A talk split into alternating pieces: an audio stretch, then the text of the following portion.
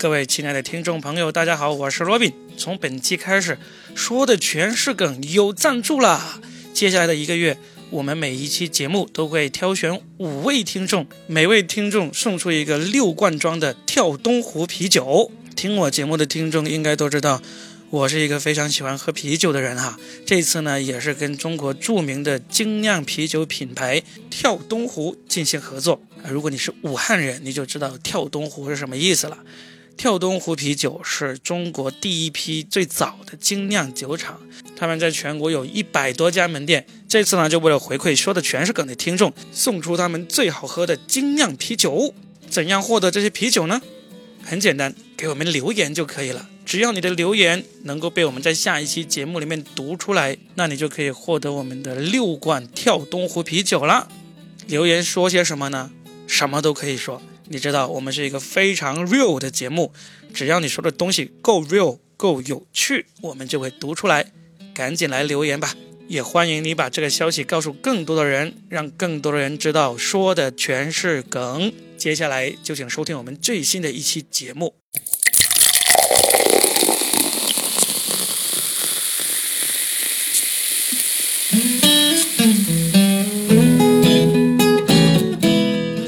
欢迎收听我们新的一期，说的全是梗。今天呢，又找来了两位对我进行这个降维碾压式打击的嗓音的这个拍档啊，一位是我们的宝藏中妇佳倩，大家好，我是佳倩，好久不见了哈，都怪你啊，为什么要失声啊？啊，你以为我想啊？你要把那个音发准一点，它是失声，施恩深。对，还有东北卖人参是吗？哎，千盼万盼又盼来我们的海峰老师来第二期啊。对，上次聊完来卖人参的，东北参的卖参。哎，人参的生，好了，我们上次呢就真的是聊完之后呢，其实约了两次，嗯都因为我的嗓音的问题就爽了两位大主播的约，非常的过意不去。嗯我们今天直接进入主题，我们要聊什么呢？因为马上就暑假了，嗯，其实已经很多学校都放暑假了，对，因为这个疫情的原因。对，然后很多人就马上要出去玩了，嗯我们就聊一聊假期出去旅游的一些话题。你不先拿自己说一说吗？你在群里今天放出这个消息的时候，我一片哀嚎啊！我们两个，我是跟佳倩一起哀嚎的，因为像我们这样就很难离开。今天我在群里发了一个什么呢？就是我们在选主题的时候，我们说，哎，聊这个旅游吧。我说，哎，太好了，因为我下个月八月初就刚好要跟另外一个家庭，我们两个家庭一起出去去那个新疆，去伊犁那边旅游。哇，我就把这个旅游路线给发出来，我就不知道你俩哀嚎啥啊？你们去那种高端旅游，我都没有说什么呢，真的是。太羡慕你了，就你这嗓子能出去旅游吗？哎，你别说，我去旅游是真的特别的省那个嗓音哦。为什么呢？因为其实说到底，我是一个非常不喜欢旅游的人，啊，但是呢，我家里人喜欢，他们就基本上每年会安排一次，嗯，所以我就把这个旅游的所有的行程安排都交给他们了，他们安排好，我就负责人到人到就行了，嗯。人过去了就行。嗯。所以呢，二零一九年我们也去了一次那个西北那边去旅游，就是去那什么张掖啊，还有那个什么柴卡盐湖，对，去那些地方玩，我就完全不知道要去哪的，我就跟着去，买了机票去，去到了，然后就上车，包了那种旅游的那种七座车嘛。我上车之前，我就去了旁边的那个小卖部，拎了一箱啤酒上车，哦，上车就睡就开始觉。喝酒，喝完了就睡，到了景点就下去拍照。哦，就是我们传说当中那种上车就睡觉，下车就尿尿，对到了景点就拍照，回家一问啥也不知道。其实我的理解是什么呢？嗯 就是 Robin 是什么呢？是属属于多余配置。你看他不多余，他是出钱的那个。出钱的，其实你出钱你人可以不到的，哦，对不对？你看哎也是他什么都不干，吃饭的时候那个买单的最好不要到，对呀、哎，对啊，对啊，你还现在手机支多吃了我们付一份。就是一个二维码直接转过去付了，嗯，叮当是吧？就结束了。哎，但是实际上，嗯我虽然这么迷迷糊糊的，我每一次旅游回来，我都做了节目了。我我我回头看了一下，二零二零年我们做的旅游节目是最多的。嗯首先，二零二零年一月就是我跟佳倩还有雨辰第一次做的那个节目，就是我们去那个游轮上面玩，哦，回来做了一期，哇，那一期收听非常的高，对那大家反应很热烈。是的，去游轮上，然后呢，再过了两个月，我又做了一期，是我因为春节去了日本，嗯我就跟我上海的一个脱口秀演员朋友聊了一期，怎么带着三点五个武汉人去日本旅游，然后回来的路上扫货，买了两大箱的口罩回来，因为那时候刚刚疫情开始嘛。嗯，之后到了二零二零年六月，我和那佳倩和那个雨辰又聊了一期怎么假期出去玩，就说起了我那次去那个西北。对怎么去敦煌玩沙子的那次经历？嗯，那这一次呢，我们在出去之前聊啊，看看聊有什么不一样。其实我还蛮欣赏 Robin 的这种旅游态度，因为我跟他就是有那个在游轮上工作加旅游的经历嘛，虽然也就那么几天，实际上真正旅游就一天，去了那个越南的一条什么街来着，我居然也忘了。你知道我我是什么都不知道，因为你们上越南那天，我一个人留在船上。对，我就想说他厉害在这儿，嗯几乎那天全船的人都下船了，然后都去逛街呀，或者去游玩，因为就那一天上岸呢。剩下的都在游轮上，他一个人在那个船上醉生梦死，找了个很贵的 SPA 啊，然后有一位姐姐小姐姐吗，给你还是大妈给你按摩，没有没有，们他们放好了水就走了。我我觉得罗宾其实还是起到了一个作用，嗯什么呢？就是他定位嘛，是吧？你们回来找不到，然后罗宾发个定位给我。但是你们去了岸上去玩，有你们的乐趣。我一个人留在船上，我玩了一个你们都玩不到的项目，就是除了那个 SPA，SPA 是你给钱就可以去嘛，对不对？嗯但是我玩那个项目呢，不用钱，但是你们玩不到，啊，就是在船上的那个泳池裸泳，啊，你怎么现在才说？只有我一个人啊，罗宾，你不知道那上面有摄像头的吗没？有那个角度是拍不到的，啊，虽然拍到了也没有什么。但是 Robin，你不要忘了天上有鸟哎，各种海鸥啊！我说的是，又没有人扔石头，我又不用怕一石二鸟，对吧？我觉得有人开车，但是我没有证据。我不知道为什么，我想起了一个成语叫“鸟尽弓藏。哎哎，好了，好了我们说回来说回来，说说回来啊！我们这一次呢，就二零二二年嘛，我们可以聊一些什么好玩的旅游的项目，可以给大家推荐一下。”。我其实是想聊的，除了你那个，想说，如果说哈疫情稍微有放松，或者真的有结束的那一天，嗯，我们最想去的地方，其实大家真的是憋坏了。嗯，心里一定早就手绘了各种各样的攻略啊，然后想着要去哪里哪里哪里。因为之前呢，很多人总觉得那个地方只要我想去，随时都可以去。但这几年的这个疫情，其实让很多人的生活都按下了一个暂停键，也改变了很多人的生活态度。就像当年这个汶川地震，其实那场地震呢，就带来了巨大的灾难，之后也让很多没有承受灾难的人，其实他心里的创伤是很久都恢复不过来的。我听说当时有一个朋友，他就是在我们老家，但他知道那个消息之后呢，他本人就非常的难过，他也捐了一些钱，然后接下来。他的整个人生态度就发生了转变。以前他是一个很抠门的人，后来就变成了一个花天酒地的人。像我一样花天酒地吗？对，真有点儿就是大手大脚的花钱，因为他就觉得应该要活在当下。我不知道他现在是不是负债了，那我就不清楚了。那好像跟你也没啥关系。对我已经离开老家了，对，为了害怕他找我借钱，但实际上，我觉得佳倩你还是在给自己找借口。你看，像不找借口的，就像若冰这样，对，嗯你看，呃，说呃做旅游攻略他也不做，然后呢说走就走，就是属于那种随大溜儿就可以跟跟行的这种人。哥，我更正一下，他不是随大流，是随老婆。那老婆你做了留点面子好不好？啊啊啊啊！哎哎，我的毕竟他是主播，你知道。你俩才是主播啊！哎，其实我想，其实想要问一下你俩，就是你刚才你们都听说我这个旅行计划，就好像是很羡慕的样子嘛。那实际上你们自己自己最喜欢的是什么样的一个旅游方式啊？我其实心目当中的最佳旅游应该是五个人的配置。嗯，五个人，对，嗯我是这么想的啊，嗯就像五个手指头一样，嗯有长有短。然后呢，一个负责开车，哎，一个负责做攻略。应该做攻略的人是第一个。很多人是很喜欢做计划的，嗯，嗯，他特别喜欢安排其他人。那这个工作让他来做，我不做这个工作。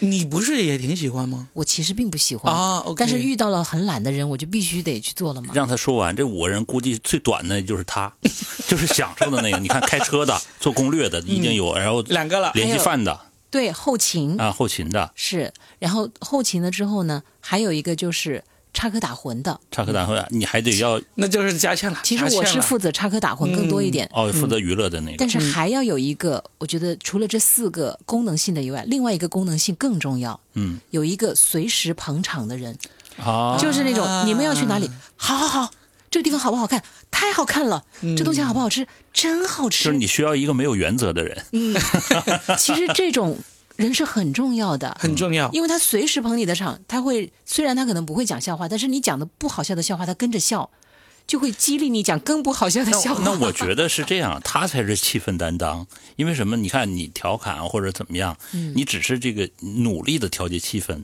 而把这个气氛调节好的是这个人，吧？对你需要有人鼓掌啊。啊，就是他是氛围担当。包括那个做攻略的人，其实可能我们这几个人也许有不同的意见，但我们反对吗？这个时候就咱们需要投票，一人一票，就需要那个人，就我觉得这样很好。他每次都举手，对，结果就是每次都是四两票。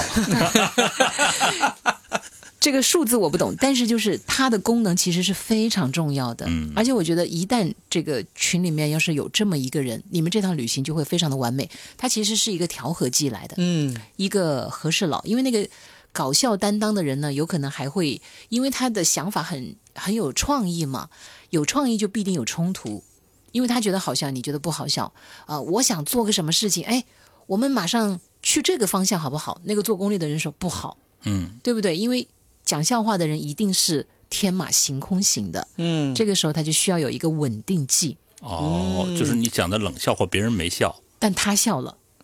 所以他很重要啊，就跟那个主要是对你很重要，我觉得。对每个人都很重要。比如那个后勤的，嗯，他一定有安排的不周到的地方，嗯别人就会发牢骚，但是那个人就一定会说，我觉得这样挺好的。嗯那他起的作用就跟我有一次采访过那种出去航海的人，他们说玩那个帆船呢、其实有一个一定要压弦儿。就是那个压船的那压舱个人，石必须得哎胖啊对，嗯，是不是？我觉得这个人很重要，非常重要。所以我个人觉得这几个人是缺一不可的，这是我心目当中的最佳旅行。至于去哪儿，我没有特别的要求。嗯，去龙岗，等一会儿你俩就要去了是吧？我们去的是龙华啊，，龙华，哎呀，哎哎，那我问一下海峰老师，嗯你觉得你自己比较喜欢的那种旅行方式是怎么样的？对啊，认同我的嘛？你说同意佳倩的说法，他就是第五个人是吧？他绝对不是。我还真不认同啊。对，其实我不是特别喜欢更多的人一起出行，为什么呢？因为我真是愿意照顾到其他人的感受。如果他不愿意去，而你特别愿意去，你就很纠结，到底是随着自己的心愿来做这件事情，还是为了要配合他？对，因为每个人的这种审美爱好等等的都不一样。而我有个习惯，就是我每到一个地方，我都喜欢乘坐它的公共交通去转一圈儿，因为它代表着最最根本的一个这种生活。生活，对、我就想接触一下，因为那里都是生活的人，你公共交通都是生活的人，你打的呀、或者是什么什么坐新干线呐、或者什么的，他是有工作是其他的，不是、那那种啊最基本的公交线路是我最愿意的，而且我、哦这个我举手赞成。哎，对。我到一个城市，第一站我都是先坐公交车。嗯，每到一个城市，我还愿意去它博物馆。哦，对，博物馆甚至我可以把它安排一天的时间，甚至一天半的时间。嗯，我有一次去过两次，就是一个博物馆去过两次。第一天我觉得没过瘾，第二天我又买了票再去一次。嗯，我我我会是这样，然后。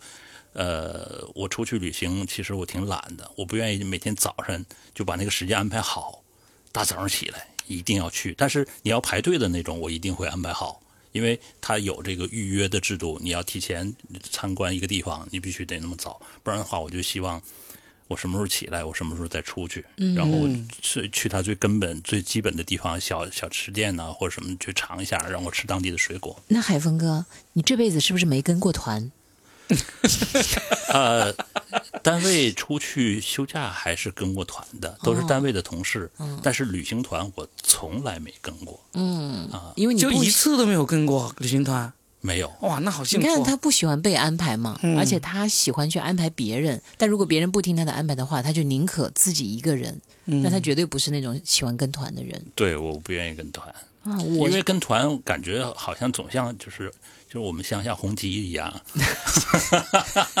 没有，说明赶赶猪也行，说明海峰哥从第一次出去旅行呢，就已经是很有钱了，不需要跟团了。哎，你说到第一次旅行是跟我的母亲出去旅行，啊，那时候去哪儿呢？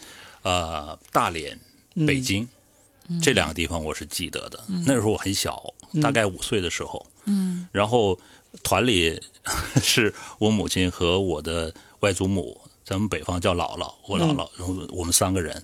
然后我记得很清楚，北京的天坛我去过，然后大连有一张照片，十五滩公园儿我记得有照片为证。剩下的就是喝了一碗海底捞月，哦，你知道啥？啥叫海底捞月吗？我们吃过海底捞，但是我们没捞出月来。但那个年代是没有海底捞的，海底捞月是啥哈？嗯，就是呃鸡蛋紫菜汤、蛋花汤，就是这样的东西。我当时还以为海底捞月就是那首向所有的烦恼说拜拜。你看，你的概念也停留在海底捞嘛？所以那是我唯一一次参团，就我母亲带我出行，那个对，然后之后就没有了。但是 Robin 说的很对啊，你的判断非常的标准呢、嗯，就是他很小就很有钱了。对呀、因为我没有去过那些地方，我关键是我们几乎到现在，我们肯定就不愿意报那种跟团的了。嗯，但是以前刚开始总会有那么一两次，我愿意的。为什么？我也是个很懒的人，我跟过大概有可能没有呃三到五次吧，嗯，我就从那之后我就再也没有跟过团，都没有太好的回忆。哇，两个不羁的自由的男人，主要是下次你们不想被别人安排。下次你俩组个团，我跟好吗？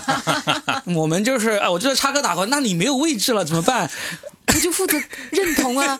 哇，你说的对，这个段子好好笑，虽然已经听过好多次了。我我们不需要那样的人，我和 Robin 两个人够了，好了，那我走了，你们接着录好不好？就是蒸羊羔、蒸我胸。我要出去参团了。赵姐说：“那我走。对呀、我就出去参团了。我我就说句话在这儿，好，你们等着啊，等到你们七八十岁的时候，”只能跟团了。你们的孩子给你们报团的时候，我看你们俩报不报团。我去趟龙岗还要非得报个团吗？你不仅抱团，你还要跟着那些大妈一起跳舞，你还要扛着你的机器给他们拍照，然后只有这样你才能融入到集体当中，要不然你就是个孤老头儿。哎，我我真的我真的希望就是自己，还是希望自己都那么大年纪，我也希望自己。哎，我想问一下，既然这样子，你们有没有人试过自己一个人出去旅游？好像没有，嗯，那你每次都跟谁？你哇，你老婆太好了，他总是希望自己，但是有一次都没有 啊！你的 他老婆很好啊，啊，因为我觉得只有他的老婆才能够包容他，嫂子太伟大了。呃，也不完全啊。难道有我记得另外？的？我记得你看啊，马上插但一句话，是有人包容我，但不是嫂子。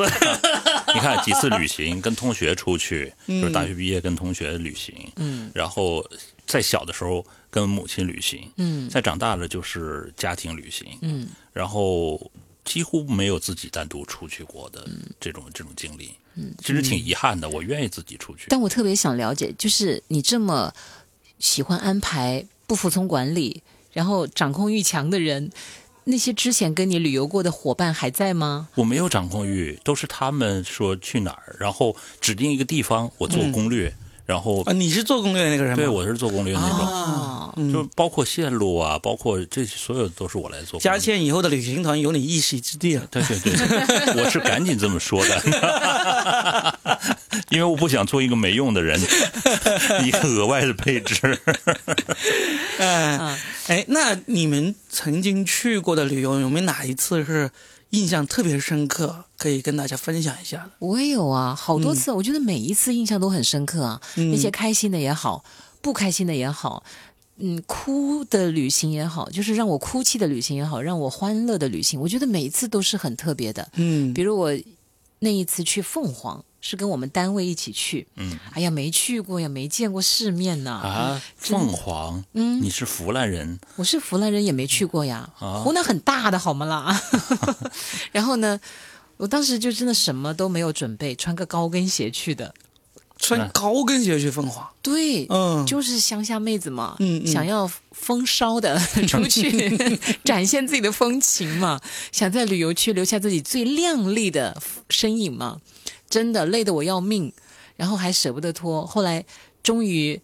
呃，花了十五块钱买了一双很丑的棉拖鞋，啊，然后后来就穿着那双棉拖鞋走遍了大大街小巷，就是人家都买。人字拖，他买棉拖鞋。我是冬天去的，穿的是那种高跟靴。哦，懂了懂了懂了。头几天我还想坚持着，因为我觉得很漂亮嘛。那时候审美真的也跟不上时代，但是那个时代的审美可能就这样一，高遮百丑，反正就觉得，呃，那个时候挺开心的。但是后来真的太累了，因为有好些个项目啊，真的要走那种就是山坡路啊。嗯，我每一次真的是在那大呼小叫的，然后团里的同事都觉得你好搞笑啊，然后你干嘛要这样？但是那时候回头来看那会儿拍的照片，尽管可能有些狼狈的，呃，或者有一些丑态毕露的、搞笑的，就觉得很难忘。因为后来很多年之后，到现在我就再也没去过凤凰了。我后来还想着说，我每次离开一个旅游地，我当时心里都暗暗发誓，我说，嗯，什么时候我一定要跟我最喜欢的人来一趟。结果这个誓言从来都没有实现过，就是我到目前为止去过的地方，基本上都是只去过一次，就再也没去过了。不是说我不想去，而是后来就基本上我的这个工作，我跟海峰都是上晚班的，我们这个晚班真的 其实呃，这个在于就很难请到假你的目的地设置的不好。啊。就是比如说，你看你的目的地是龙岗，你随时可以过去一趟。哥，你对龙岗到底，你你在龙岗是有另外一个家是不是？就说到现在为止，他已经提了三次龙岗了。嗯，为什么呢？对呀、呃，没有什么，就是因为龙岗和龙华近，他接近。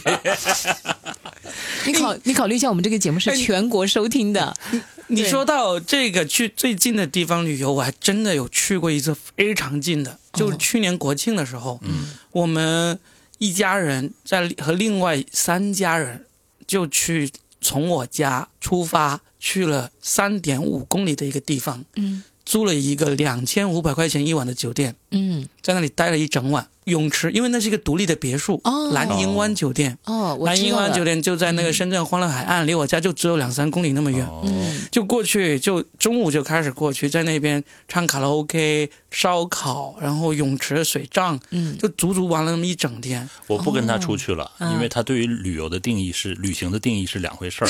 他那是家庭聚会，好吗？那本来其实旅行就是很能够迅速区别开每个人不同的个性的。嗯他们不是说了吗？如果你跟一个人在决定要进入婚姻之前，你们去旅个游，那是钱钟书先生说的。对对，啊然后你跟一个人分手之前或者离婚之前，也可以再去旅个游，然后说不定那就没必要了。为啥？有必要也没有心情了。一看这两个人，我总觉得你们身上有很多所以你知道为什么事佳倩她老是想要创作我们讲一个主题，就是什么聊前任，啊。我们就用各种话题给搪塞过去了，我们就不聊这一题 这一个话题。我一定会想办法把你们的故事套出来的。但我觉得就还是挺有道理的呀，嗯，因为如果你真正爱过的人，最后又因为某种不得已的原因不得不分开，而并不是说撕的很难看而分开，那其实最后来一个这样的 happy ending 也不错嘛，就是把你们曾经一起玩过的地方再稍微的走一遍，像朋友一样的。我其实是挺向往这种的，但是到目前我也没有这样做过啊，但我挺向往的。哎，我是想跟我那个现任分手吗？为了旅游，我现在想，就是和我们曾经玩过的地方再去一次呢，就不是很有必要了。但是曾经玩过的东西再玩一次，还是可以考虑的。然后，其实我我觉得听友们也可以到时候跟我们讲一讲。其实刚才 Robin 问了很多问题，你是喜欢参团的吗？还有你一个人出去旅行过吗？嗯我觉得一个人出去旅行就是现在最流行的小朋友的儿歌《孤嗯勇者》爱你不归的模样，爱你孤身走暗巷，来唱啊在啊！暗巷里，我们又不是小学生。对呀，你们这是幼儿园呢？那嘉庆说了，你刚才说很难忘的就是穿着高跟鞋去凤凰的一个旅行。哦，那还有一个嗯啊，你是不是要 Q 到海峰了？没有，就让他说够了，说过瘾了再说。嗯、不，你先说。有没有海峰海峰哥？其实真的是我每次出去旅行都很难忘，因为哎，你不是我说过的话吗？因为我因为我的这个观点不一样，因为我每次去的都是不同的地方，而且每次去之前呢都是向往了很久的地方。哦，呃，不是叫临时起意，嗯会会呃制定好一个目标。之前呢就呃在国内呃转一转，后来呢到国外去转，就是呃按照一个线路来转的。所以呢，呃，我觉得每一次都给带给我不同的一个感受，因为呃异国的风情，包括你那个时候的心情。后来有一次，我突然在这个我们家的楼上看到落日，就像今天的晚霞一样哈，昨天的晚霞了哈。我就在想，其实啊、人可能只是一个心情，你到哪儿都是一样的景色，只不过是你转换了一个心情，到了另外一个好像新鲜的地方，实际上你还没脱离，就是说你生存的整个这个空间嘛。那旅行最大的意义对于我来说，就是调整了一个与平常不同的一个心态。用调侃的话说，就是说从自己活腻的地方到别人活腻的地方去看一看。嗯，那你只要把这个心情调整一下，其实每个地方，包括你随便你家的小花园，其实都是一个旅行的一个目的地。对呀、这个心态真的很好。佳倩，嗯我有个怀疑啊，嗯，海峰哥究竟有没有出去过旅游？我们让他说，他就从说了三次龙岗，然后就说自己家阳台、自己家的小花园。他可能就是从他小时候五岁那次旅行之后，他就再也没有出去过。你知道有自从没有妈妈带之后，就再也没有去过。你知道有个电影啊，呃，好像叫做、哎一个美国电影，有那个于佩尔演的，嗯呃，名字我还真着叫做什么房客来着？嗯新房客，嗯心灵的心。其中呢有一个大叔，他就那个腿受伤了，然后他就到那个医院去，结果他就爱上了那个女护士，有个值夜班的女护士。后来他终于鼓起勇气，他要跟这个女护士聊天，他就说：“嗯，我是一个摄影家。”然后女护士就对他很感兴趣啊，两个人感觉这个渐入佳境了。他就每天晚上摇着那个轮椅跟那个上夜班出来之后，天亮在那里抽烟的女护士聊聊天，然后他再回去。他不是夸下海口了吗？说我是一个摄影师。嗯，最后他回去打开电视，拿着那个相机拍那个电视里的风光片。这不就跟我们现在朋友圈那种假装在巴黎、假装在欧洲的那种、那种照片有有异曲同工之之处吗？对，但是我其实当时看那个电影，我就很感动啊。我觉得其实这个大叔身上是有很浪漫和细腻的部分呢、虽然他是呃吹了牛撒了谎，但是当时是为了投其所好嘛，为了和这个女护士之间有一个共鸣话题的进行嘛。嗯其实还挺好玩的，因为我只讲了一个你你们片段。今天定话题的时候，你们知道我有多难受吗？啊为为什么你真的是很少出去玩是吗？他说你们这些你们这些有饭吃的人，我 为了不丢脸，我就忍着一直。呃，不是啦，不是啦，对，肯定不是啦。对啊，其实还是去了几个不同的国家，嗯。去了之后呢，你会感受到它的不同的风俗人情。嗯，呃，那些呃特别壮丽的风景没给我留下很多的印象，我只是记住它很平常的那种小街道，嗯然后包括路边醉倒的人，嗯包括过马路哈，这个骂我的人，嗯，为什么要骂你？因因为他开得很快，那个哦人开得很快。嗯呃，这这是在意大利，在意大利的罗马，嗯他开的一个一个女性开车开得非常之快，嗯然后他那条那条街上是没有斑马线的，嗯所有人都都穿越，当时你是一个人吗？我是一个人，嗯然后我穿越的时候，其实也没有更多的危险了，但是就是他肯定是这意大利的国骂了哈，嗯，然后呢，我也回忆，就是回应了，就是通用的手势给他，告诉我听懂了。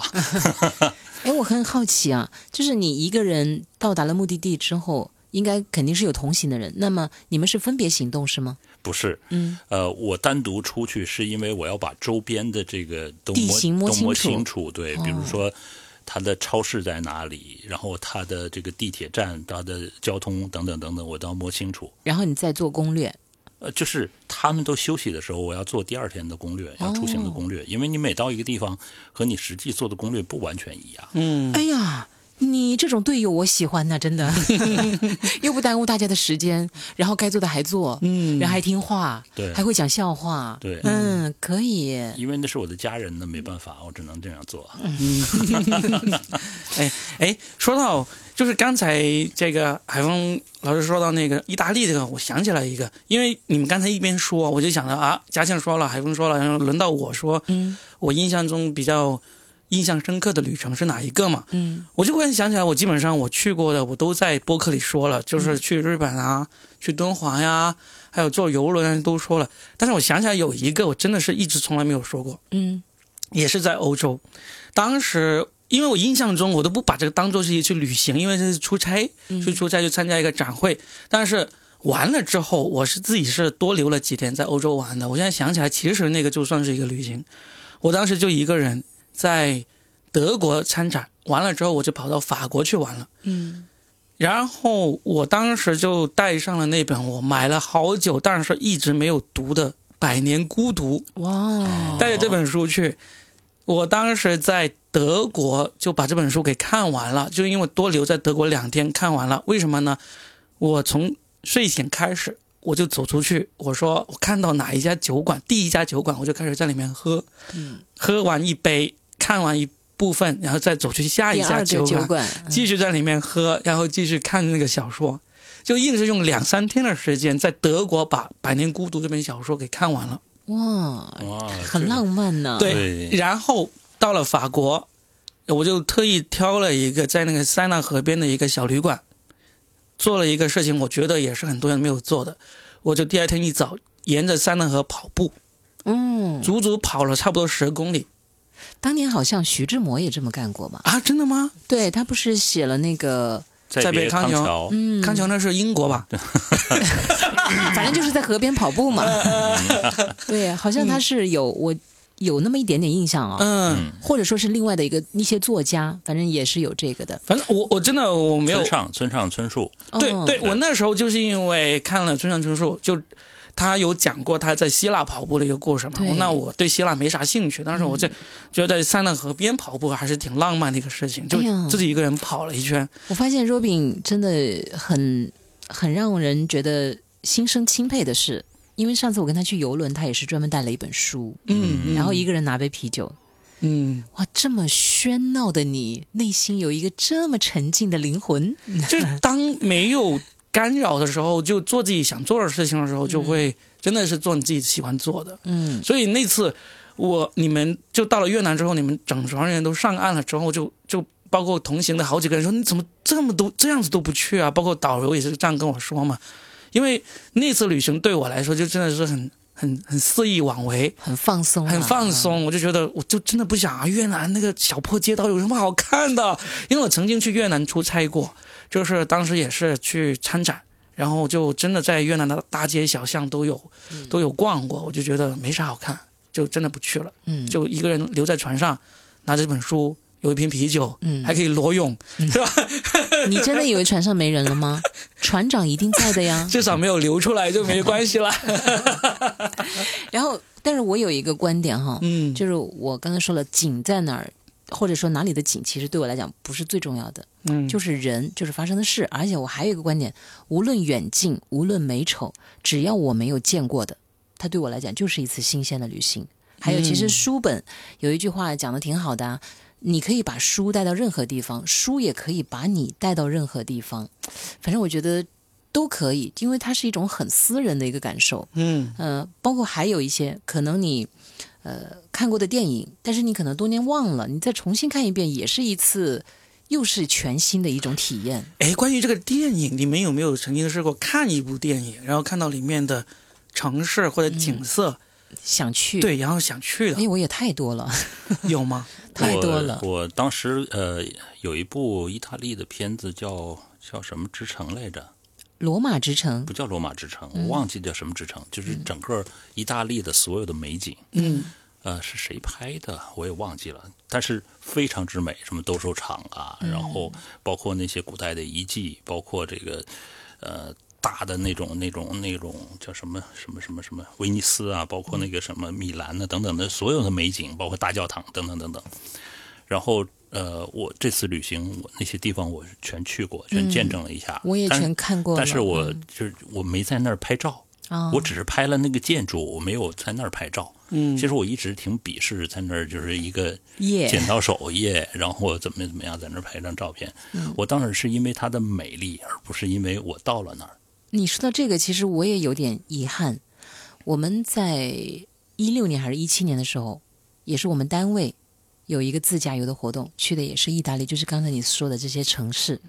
但我这个人，我觉得也很奇怪，嘿，就是因为当时我的工作是，其实算是工作人员嘛。导，游，国际导游，兼职主持人加国际导游，所以我们是要，因为我们召集的是听友嘛，我就认为我是去工作的，我不是去旅游的，所以全程我都在帮别人拍照，我自己都没拍几张照片，是不是特奇怪？我总觉得我是在工作，如果我给我自己拍，我好像觉得有种占便宜的感觉。包括他们在那里游玩的时候，我都是还是在做一些后勤的工作，这种心态是太自卑了，是不是？也不是，其嗯实这个算是一个工作的认真。但是我我刚才忽然想一下，我们、嗯我们三个人啊很有意思。你看，你说你只要呃合适的人，嗯无论什么地方，你都会获得那种旅行的快乐。对罗宾呢，只要就是他换一个地方，然后他他有书，他有啤酒，对对对包括他按照他的节奏，嗯，而换做我是一个就是呃有你只要改变一个心情，嗯就认为自己是一个旅行的成功者。对呀、所以我们三个就可以真的去龙岗，因为地方并不重要。第四次提到龙岗，究竟龙岗有什么好玩？哎，我嗯既然你对龙岗有这么深的执念，我哎，他其实说的到底是龙岗还是卧龙岗？你是不是少说了一个字？卧龙岗。哎，龙岗究竟有什么好玩的？你可以说一下。呃，马峦山公园我去过，那是我爬的最高的山。马峦山公园真的好玩吗？我真的没去过哎。呃，在它没有就是开发的时嗯候，刚刚就有这个台阶的时候，就是我去了一趟，嗯，原生态的那种瀑布，就是刚下完雨的那种瀑布，感觉非常之好。嗯，你说什么荔波，它肯定比不过。嗯，你说黄果树，它也比不过。我我真觉得景不是那么重要的，因为景的话，你知道景最好看的时候是在哪里吗？是在各种宣传片里面。真的，各种旅行宣传片里面它是最美的，因为它航拍，它是海陆空三军的拍摄，来给你全方位的展示这个地方的美。因为你自己去，你只有一双眼睛，哎，但是人家拍摄的是有无数双眼睛帮你把它全部展现出来。你自己去看，为什么很多人说天哪？为什么照片里、电视里看着那么美，怎么我到现场就这个样子呢？嗯其实是同样一个道理嘛，对不对？嗯而且它各种色彩，它全都会运用这个镜头语言来表现。我真觉得景永远都是排在我心目当中第二、第三位的。嗯，那你说到这个拍出来，其实刚才我们说到这个电影、拍出来也就是很漂亮啊，嗯对吧？你看海峰说的是去意大利，嗯，那你呢？你在电影里面看到这种景色，或者说宣传片里面看到很美的景色，忍不住想要去一探究竟的，有吗？有一个电影，我其实那天还跟你讲了，那个就是一个美国小说家写的，叫《林中漫步》的电影。它其实那个景，你说很漂亮吗？就是徒步穿越一片森林啊，就龙岗的森林是吧？不管哪里的都可以。我觉得山其实各有各的美，但是其实他们也就是一座山，嗯 山上就是石头、树木，对不对？嗯你不会永远沉醉在那一片这个所谓的景色当中，你其实还是沿途你的心情的变化才是最重要的嘛，你的感受嘛。嗯，所以我当时在想，我有两个计划吧，就是看了那个以后，特别希望老了之后我也能够有一个好友了，不要多了了。嗯，因为那里面就是两个人，他们就去徒步，然后一路发生了好多故事。我发现他们其实有很多这样的电影，包括那个《杯酒人生》，嗯他们也是两个男人，一个是要结婚之前，然后他们就开着车出去自驾，啊，我觉得那种感觉很好。那个杯酒人生就是一路开车一路品尝那个葡萄酒嘛，可以说是葡萄酒爱好者的入门级的电影。它那里面讲了很多酒的知识，然后呢，非常的有意思。那个林中漫步呢是两个老了退休的，然后他们也想在老之前再出去感受一下，挑战一下自己。因为现在我已经不是对那种景物真的，我是不是已经进入老年阶段了吗？没有 没有，反正我就是觉得重要的是在这个过程当中，你们的聊天、分享和交流，然后呃，在路上所遇到的这些人和事，这些才是我觉得这辈子最大的一个收获。还有就是前段时间有一个大妈叫苏敏，她被大家报道出来，就是她五十多岁以后自己买了一个车，改成房车嘛，看到了，看到了。对，她就然后出去旅行，因为她之前一辈子都是在为了那个家，包括她和她老公其实关系也并不好。她后来说我不想这么活了，她就一个人真的开车出去旅行。她的故事激励了很多人，我倒没有像她那样说啊，现在困在某种身份里面或者某种这个物质的艰难里面没有，但是确实想要实现那种完全的自由呢。暂时做不到，但是我也有一个想法，就是等到我哪一天真的可以放下某些东西的时候，我也想给自己来一趟自驾，就是去哪儿不重要，自己吗？就自己哦。嗯他好像在我们之前有一期播客里面，你有说过，对我是有，这个想法想。要自己去试一下自驾游。嗯，嗯想试一下我是不是真的是叶公好龙型的呢？还是说我是真的能够战胜我自己的对孤独的那种害怕，以及对未知的那种嗯战胜啊、征服啊？因为它这里面其实是包含了很多东西的，你的常识很重要，然后你的呃心态很重要，对不对？嗯，哎，但是你刚才有说到一个，我想先问一下，你刚刚说那个苏敏，嗯苏敏大妈是吧？她把车子改装成了房车出去旅游。对呀、那现在房车旅游是很流行的哦。房车旅游他他那加露营，对啊，他那个是怎么怎么怎么个改装成房车？就里面有那种洗漱啊、对，现在我跟你讲，有吗？哎，你现在随便打开哪个 A P P 的小视频的 A P P，上面有一大把的人教你怎么改造，以及他们的旅行生活。因为现在基本上这种博主是很受欢迎的，嗯，非常受欢迎。有那种豪华型的房车，也有那种就是旧车改造的房车，你就根据你的需求来就好了。啊，所以我想说的就是这个，因为我前两周我去那个迪卡侬，就专门卖那个运动用品的那个商店，我看到了一个神器，我觉得像你这种说一个人或者两个人出去旅游的，特别适合一个车顶帐篷。哦，哦，它那个那个帐篷呢，它其实有个底的，就像一张床那样子，你就架在那个车顶的行李架上面，然后呢把它固定好，它还配一个梯子，你可以走上去。那个帐篷呢就整个打开，其实就是一个一个床了，一个带一个帐篷的床。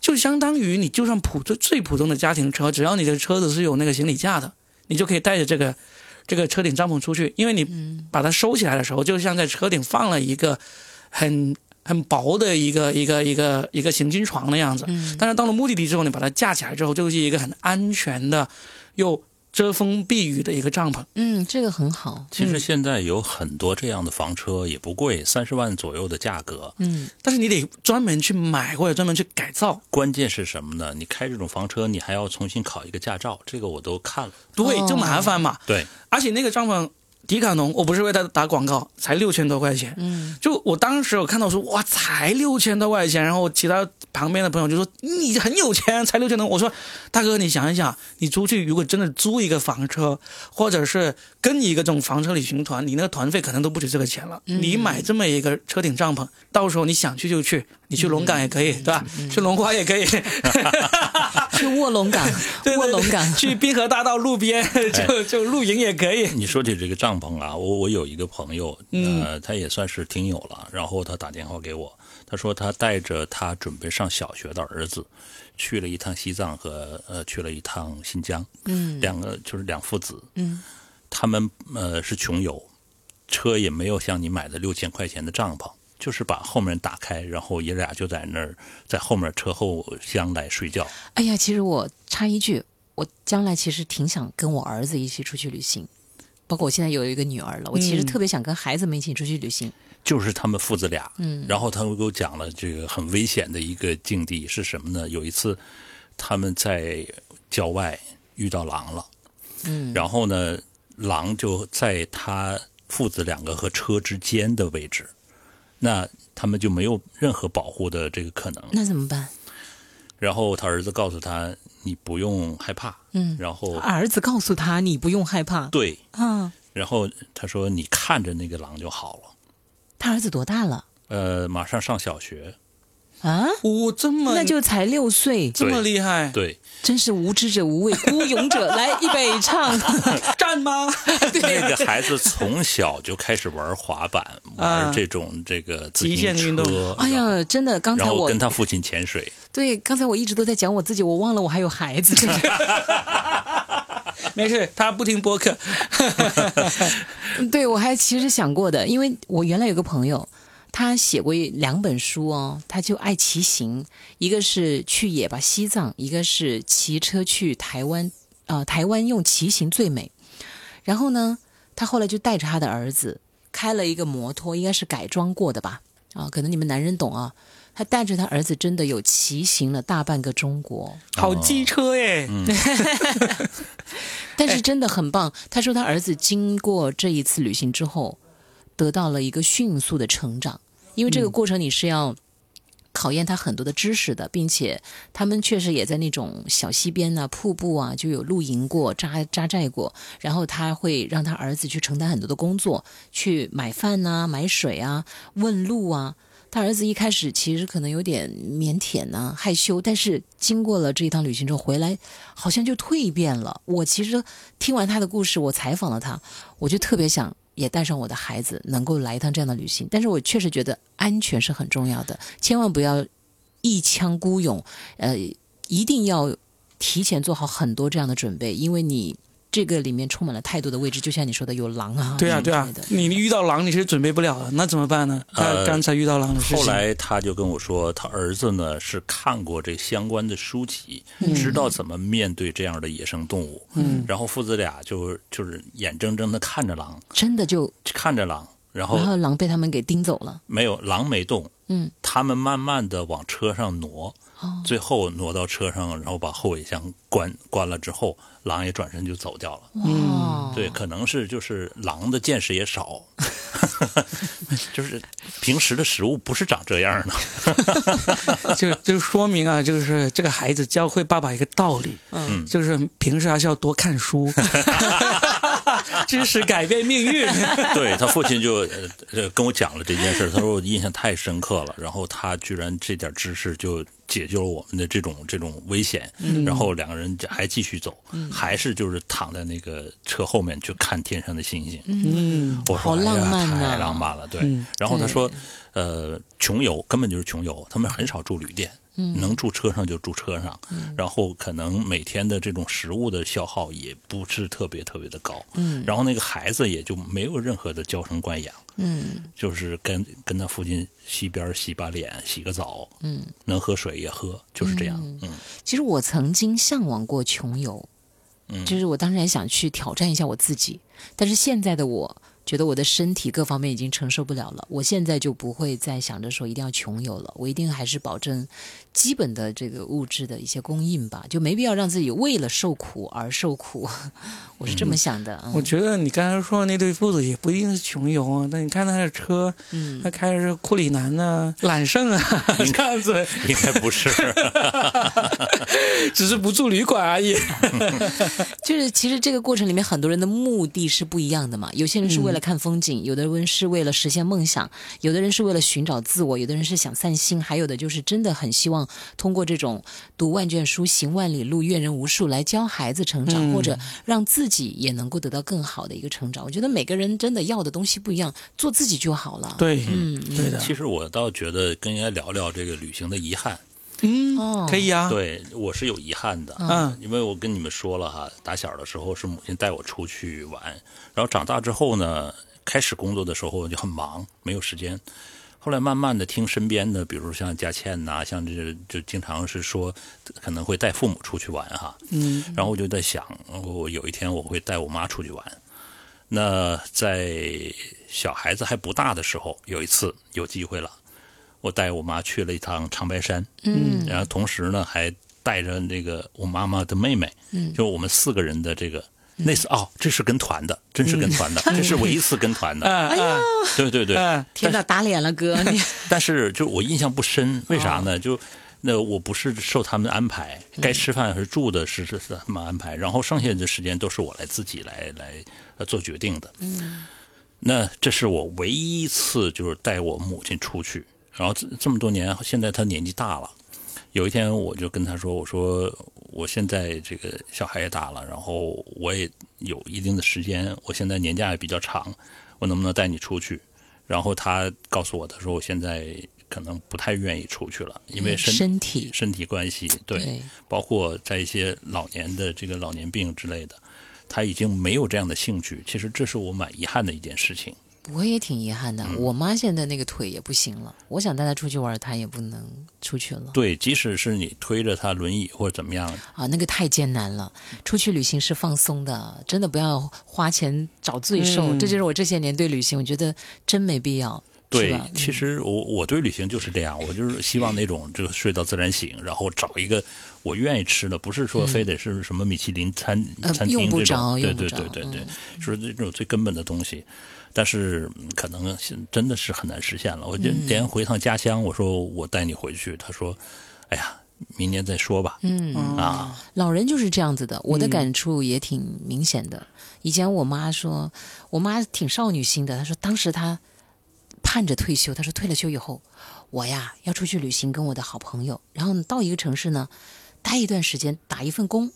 住满一个月，然后又到下一个城市。我说妈，你又不看韩剧，你怎么整天跟那个 韩剧里的少女一样？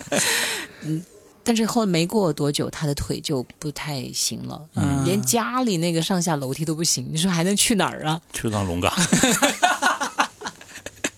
哎，其实你你是龙岗宣传大使吗？哎，其实我其实我也有一个小遗憾，就是也是跟我妈妈有关的，就是我妈妈现在是腿脚还是很灵活的。那，你赶紧。她想去哪就去哪。嗯。我那个遗憾是我一直想带她去一趟台湾去玩，哦，然后呢，甚至是前两年把台湾的那个通行证都办好了，签注都办好了，但最终没有去成，就是到现在我们也没有办法自由行过去了，哦。就一直没有去成。为什么我那么想要带她去台湾去玩呢？就是我该带他去的地方基本上都去过了，什么北京啊、国外啊、香港啊都去过了。哇，那你很棒嘛！对，反正都带他去过。但是我特别想带他去台湾玩呢，就是因为我妈妈是四八年的，然后呢，哦你知道她那个年代的人呢，对台湾是有一种特别大的误解的。哦，就总是觉得台湾人民生活在水深火热之中，茶叶蛋是吧？配康师傅是吧？然后我自己去过台湾，我对台湾印象真的非常非常的好，嗯所以我就想好好想带他去，但是就现在就自由行没办法去嘛，所以我就想，嗯，如果后面能够尽快的恢复啊，或者后面我们能够尽快的统一，我就尽快带他过去去台台湾玩一趟。嗯，那我觉得这个还是可以实现的，嗯因为妈妈现在身子骨还硬朗嘛。对，但是我想起了一个，也是跟老人旅行，嗯但是那个也算得上旅行吗？也算。我们老家的时候，我婆婆，嗯我婆婆现在走了啊，他们当时那些老太太们，他们要到南岳山去拜佛，哦。南岳山，是湖南一个非常有名的佛教圣地一座山。嗯。对，我真的那是我参加过最奇特的一个团了。他们早上四点钟就去坐大巴，一车全是老太太。嗯，我最年轻啊，最貌美啊，嗯，因为他们全是老太太，然后他们可能都是去祈神拜佛的吧，跟他们到了那个地方，大概几个小时以后才五点多钟吧。哦，出发的时候两三点钟，到那儿才五点钟，冬天呐、冷的要命呐、那个就凌晨两三点，去坐车，他要烧第一炷香，必须得那样。对他们很虔诚的南，岳大帝，对，哎对，然后呢，到了那儿以后呢，还暂时那个还不能上山嘛，还没开，就找一个通铺，他们提前都订好了的。他们其实是很有规模的，每年可能都会去一到两次。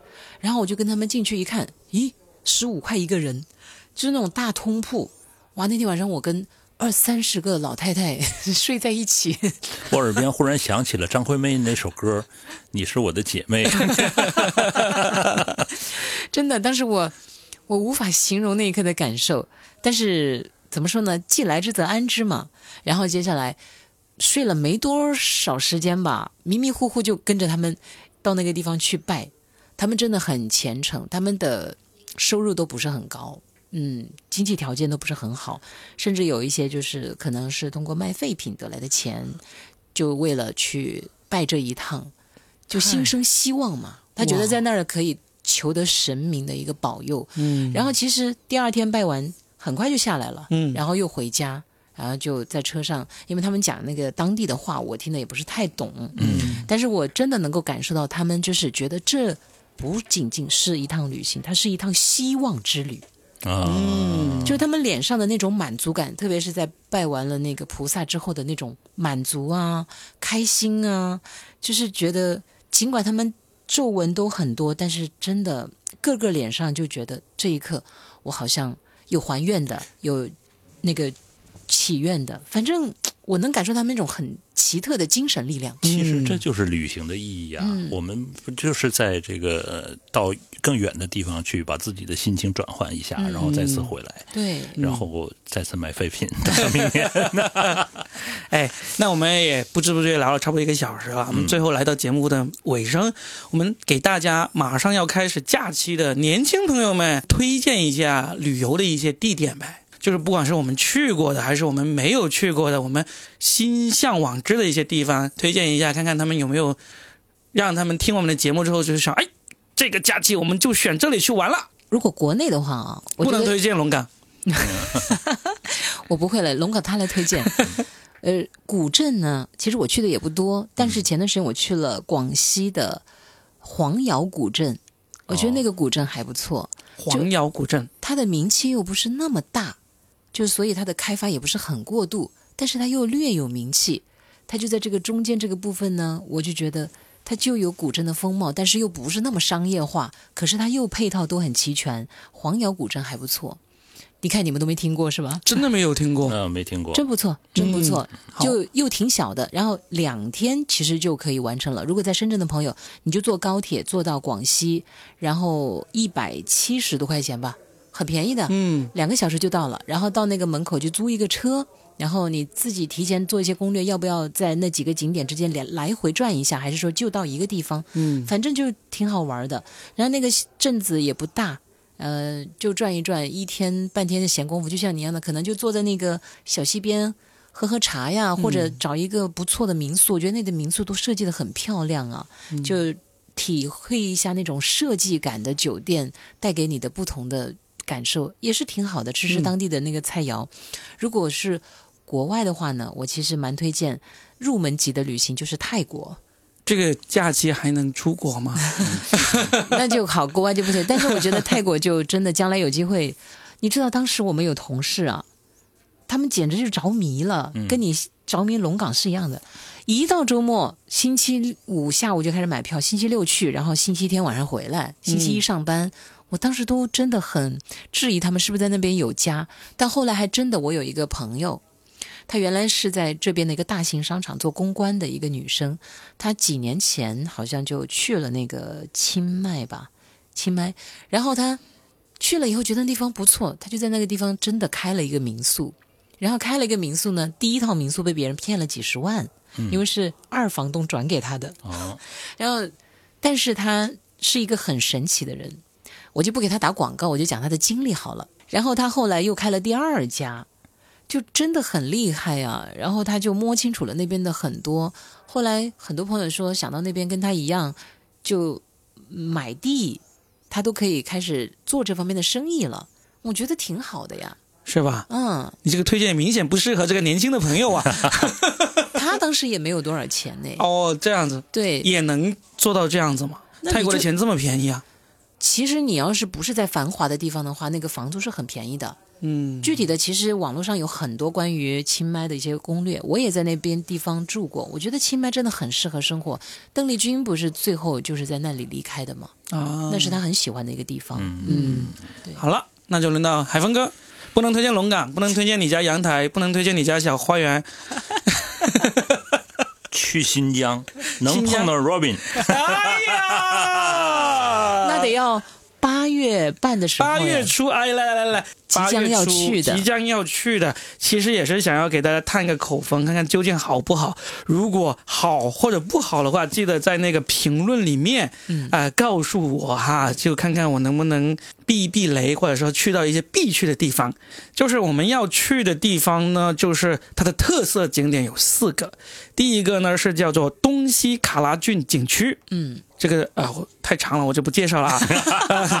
然后第二个呢叫做穷库石台，嗯，第三个叫做独库公路，哦，这个很有名啊。是吧？嗯然后第四个我终于知道了，巴音布鲁克草原。哦，这个也很有名。我是怎么知道这个呢？是因为我看过那个韩寒的那部电影，就是《飞驰人生》。哦，最后沈腾就是在那个巴音布鲁克赛车的，嗯所以我知道那个地方啊，看看能不能在那里找到我们的沈车神啊。就是不知道这四个地方究竟好不好玩啊？要是说你们去过的人呢，可以给我一些建议嗯啊。回来之后我肯定也会做一期播客，然后好好的跟大家说一下我在这四个地方怎么醉生梦死、天天喝啤酒的这个历程。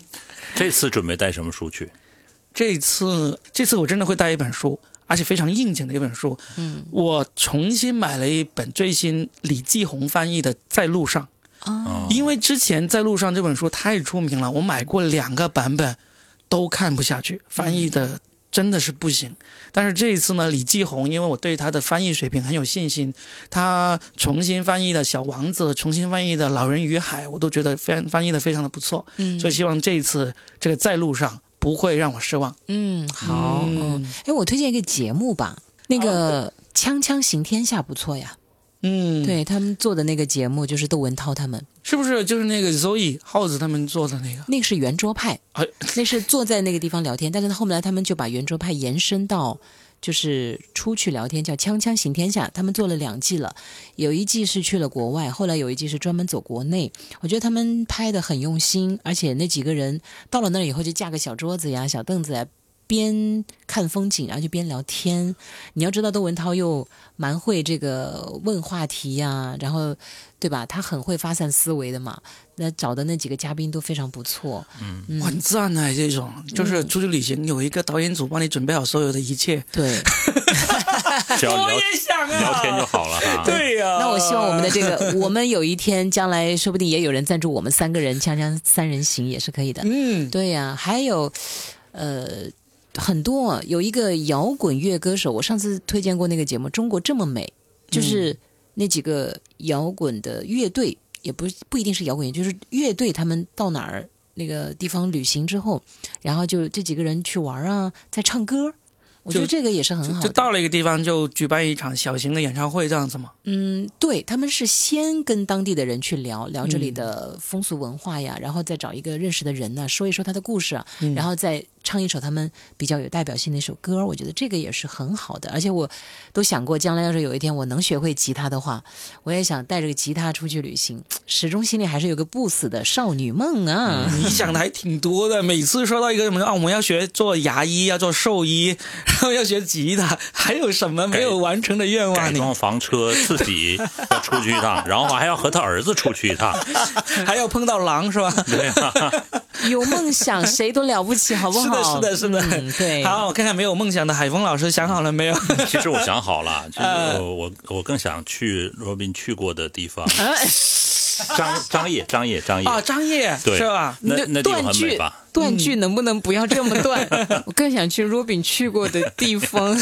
真的是啊，张掖你想去是吧？Robin 突然被表白，他那个彩虹的那个峡谷啊，在那个就是远眺的时候，我觉得非常之漂亮。张掖拍出来那个照片很漂亮，是真的。关键是人少，呃，不不，人很多，人很多啊。只不过拍那算了，我不去了。拍照片的人很厉害，能够拍出没有人的那个风景而已。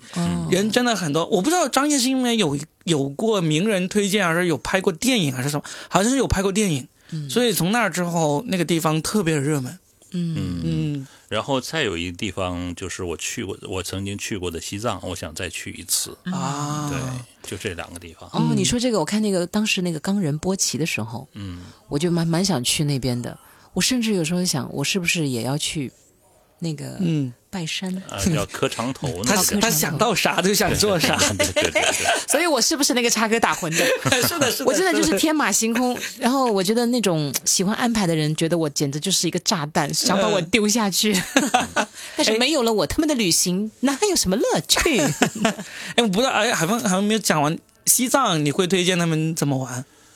呃，开车，开车？对，信马由缰，究竟是马还是车？呃，是牦牛，想怎么玩？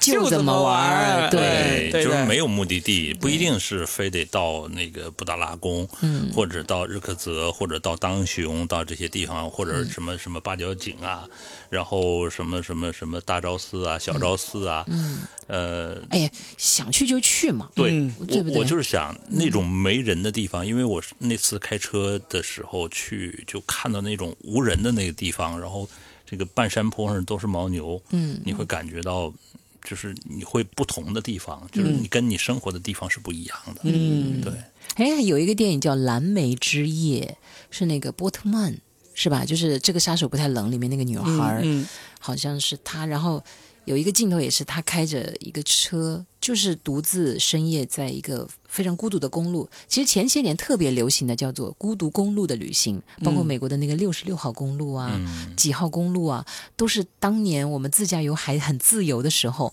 特别的火，特别的热门。我我后来那个《平凡之路》的 MV，你们看了那个 MV 吗？看了，它就是一辆车一直在山川呐、湖泊呀、大海之间就不停的穿梭，我就觉得那个意境还真的是挺美的。我就想呃看一看到底我开车会不会困，我我觉得我不会困，我还是挺喜欢那样就是你逛逛的。困了就听我们的节目呗，听说的全是梗啊。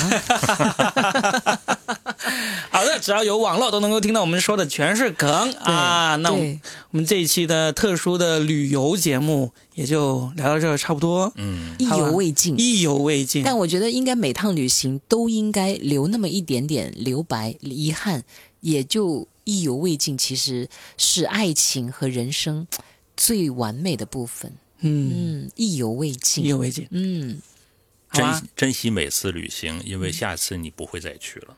嗯，龙岗你去好多次，还去呢？你怎么回事？你们今天晚上都在说龙岗，龙岗旅游大神，我们这一期节目我们假装就在龙岗录的好吧？你们是龙岗旅游两史。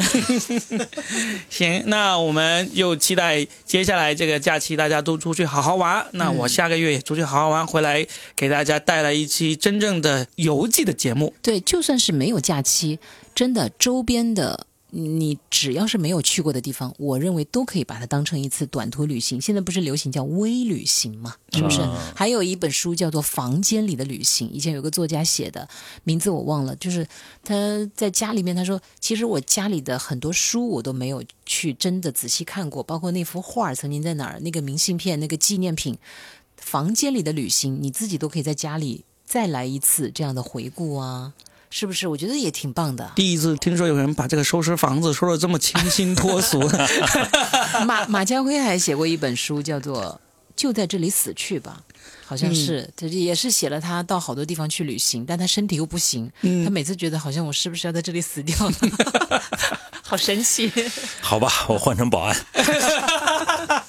好的，行，那期待我们下一次带来这个更好玩的这个旅游回来的这个信息啊，跟大家再次好好的聊。嗯，希望每个人都能够好好的享受每一天吧，每一个当下吧。嗯，生命就是一场旅行，我们下期再聊，拜拜。拜拜。拜拜。